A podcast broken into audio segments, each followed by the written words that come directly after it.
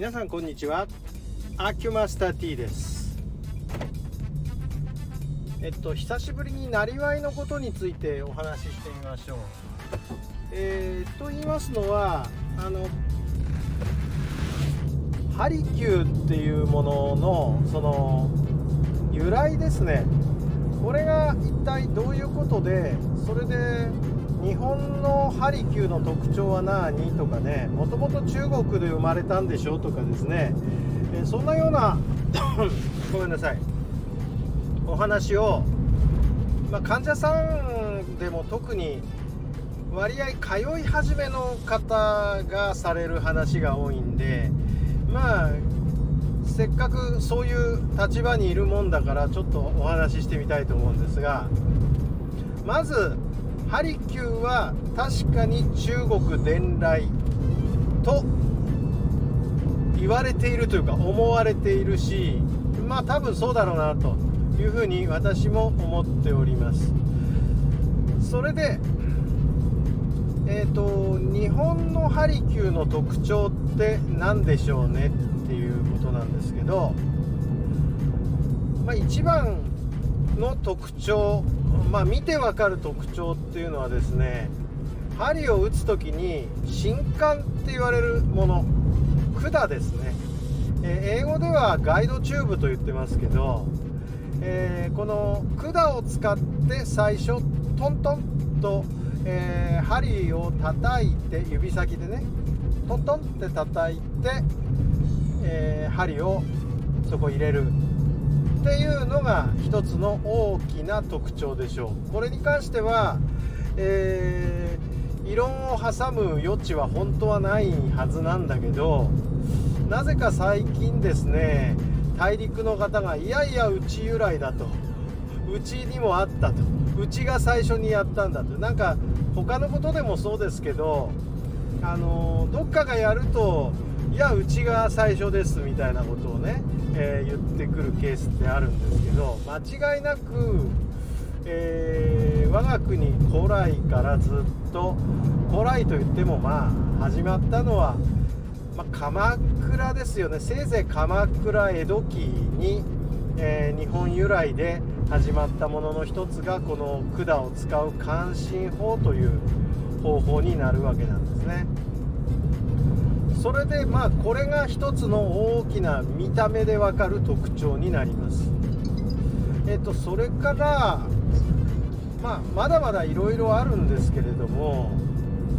えー、簡単に言えば全体的に針の太さが細いということがあります。でこの細いっていうのはその関心法って言われるその管を使うことと関係もあるんですが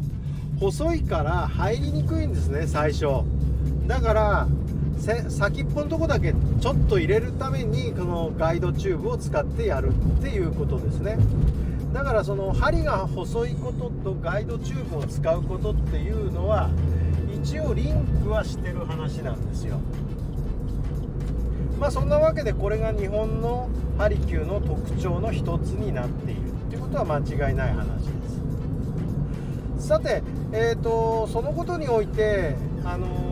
皆さんはあ認識は多分なかった話でしょう。でじゃあ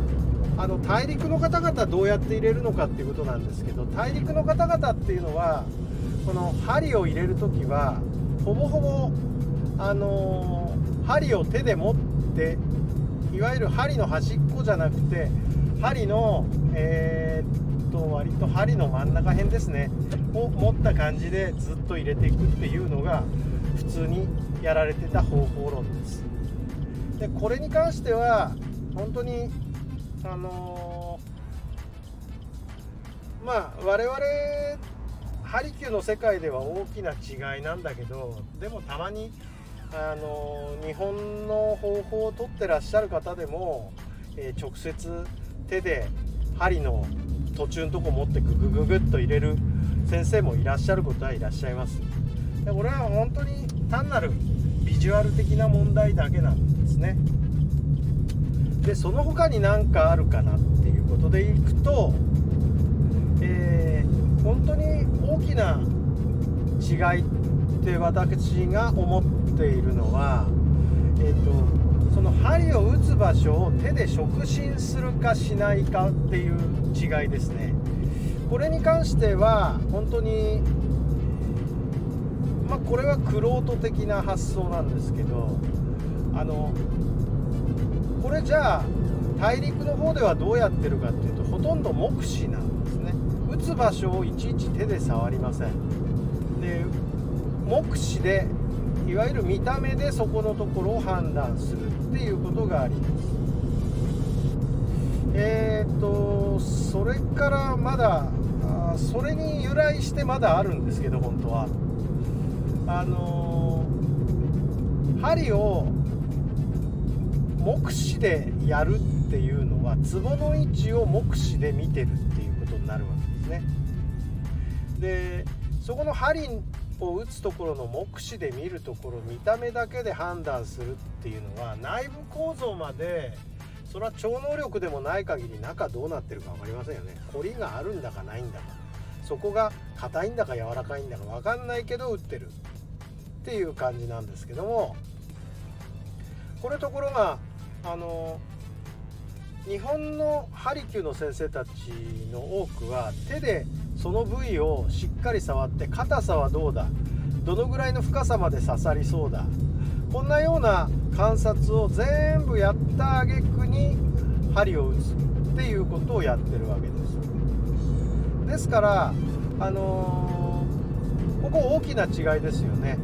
あのどのぐらい手の感覚でやってるかっていうことです。えっとその他に